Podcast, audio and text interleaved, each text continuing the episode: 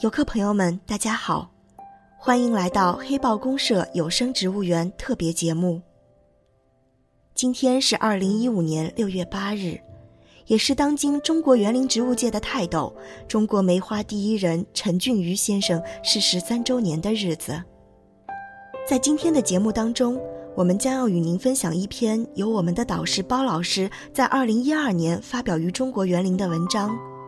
回忆恩师陈俊瑜院士，以此来表达我们对陈先生的缅怀之情。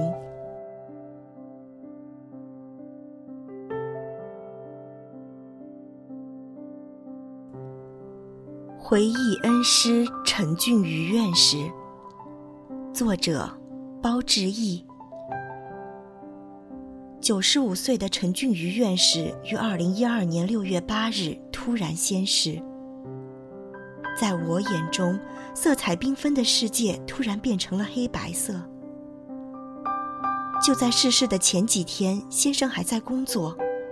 今年三月，我还在北京参加了先生主持的会议，并且讨论了中国花卉品种分类学的修订事宜，而且计划要在二零一三年出版我和先生一起翻译的《中国世界花园之母》一书。先生的音容笑貌就在眼前，每念及此，禁不住泪流。现在回忆师从先生的点点滴滴，以作纪念吧。难以忘怀的畅谈。我在北京林业大学求学十年，师从陈先生六年，有很多难忘的经历。其中最令人难忘的是一九八七年与恩师的一次畅谈。二十多年过去了，每每见到先生，我们还是会一起回忆起那次畅谈的美好情景。记得那是一九八七年十二月初，我跟陈先生一起到湖南开会，期间到湘西的张家界考察。先生工作非常繁忙。每次出差都要带上沉甸甸的资料和文稿。那次先生带的是《中国花经》的书稿，准备抽空修改。我们一行一共两辆车，出发之前，先生再三交代，一定要将装有书稿的文件包放在他的车上。当时我也没有在意，匆忙中就将先生的文件包放到了另外一辆车上。心想，反正两辆车一前一后，也没什么问题吧。俗话说“无巧不成书”，两辆车的距离拉开了，而两辆车都先后抛锚了，相互之间失去了联系。那时候不像现在，大家都有手机，联系很方便。无奈之下，只好就近找到一个招待所休息。刚刚安顿下来，先生就问我要装书稿的文件包，准备改稿子。我一拍脑袋，糟了，书稿在另外的一辆车上。先生惜时如金，非常生气，狠狠地批评了我一顿，但也无可奈何，只好自我解嘲说：“只有强迫休息了。”那天下午，阳光灿烂，四周绿水青山，环境优雅。先生说：“真是浮生偷得半日闲。”我们搬了两把藤椅到院子里，就闲聊起来。从先生自己的求学和工作经历，到我们研究生的日常生活、思想状态，从业余爱好到创业实践。几乎无所不谈。原本以为老先生和年轻人的思想上差别很大，结果却聊到了很多共同点，距离一下子拉近了。我们现在想的，先生这一代人年轻的时候也想过。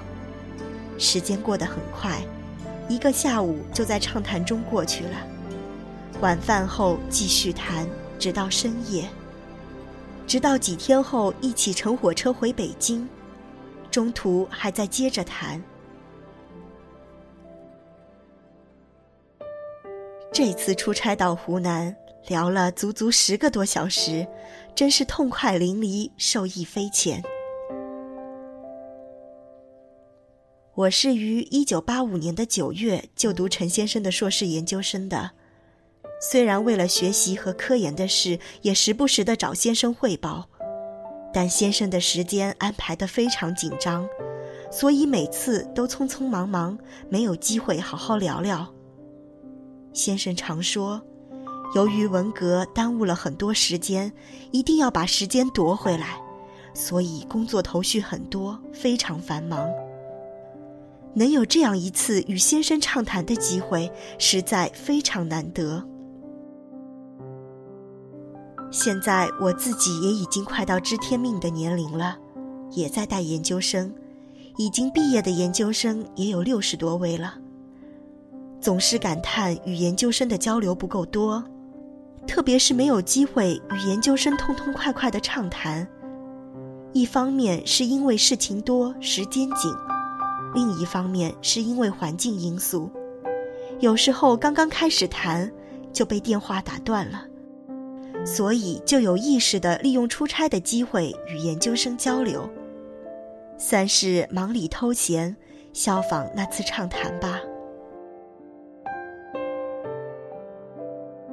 细微处见精神。陈先生为人和蔼可亲，非常的关心和爱护学生。记得有几次在先生家里汇报工作，只要到了傍晚，先生就留我们吃晚饭。当时我是穷学生，加上喜欢买书，经常青黄不接，在先生家里吃饭真是太美了。先生的研究生们可能都对此会有同感吧。师母杨乃勤先生非常热心，记得有一次我在先生家里吃了四五碗饭，至今在圈内传为美谈。因为十岁时放牛不慎从牛背摔下，我的两颗门牙都只剩下半个，因为各种原因一直没有补牙，直到一九八八年初，是先生亲自安排。我才找北京口腔医学院的著名牙医补了牙。一九九一年，有一次我和陈先生去山西调研，在一个小店吃饭。我记得吃的是猪肉粉条。我那时候吃不了肥肉，就都挑了出来放在一边。先生见此，津津有味地把肥肉都吃了。我当时觉得很不好意思，不知什么原因，现在我倒也可以吃点肥肉了。先生非常重视培养学生的学习能力，要求学生养成时时处处学习和观察的习惯。一起吃饭时，也不忘问学生餐桌上的各种蔬菜水果的名称、科属，甚至拉丁学名，还常半开玩笑地说。回答不出就不能吃。先生会不失时机地介绍各种蔬菜水果。他学识之渊博，让我们非常佩服，也非常向往。我暗暗下决心要努力学习。于先生一起出差调研更是如此。在汽车、火车上，他都会指着窗外的植物提问。我的研究生也经常被我问类似的问题，这都是先生传授的教育方法。一九九二年，我和几个刚毕业的学弟一起悄悄做起了圣诞树业务，花费了不少精力，耽误了博士论文的试验研究。陈先生得知后找到我，严肃地批评了我。后来，我们把圣诞树业务转给了当时才成立不久的东亚园林公司，也就是北林科技股份公司的前身。我也全身心地投入了试验研究中，顺利地完成了学业。后来，先生说，园林植物与观赏园艺学科既要重视培养研究型、学术型的人才，也要重视培养懂市场。重应用、能走向社会的人才。先生确实很讲原则，又兼具开放性和包容性。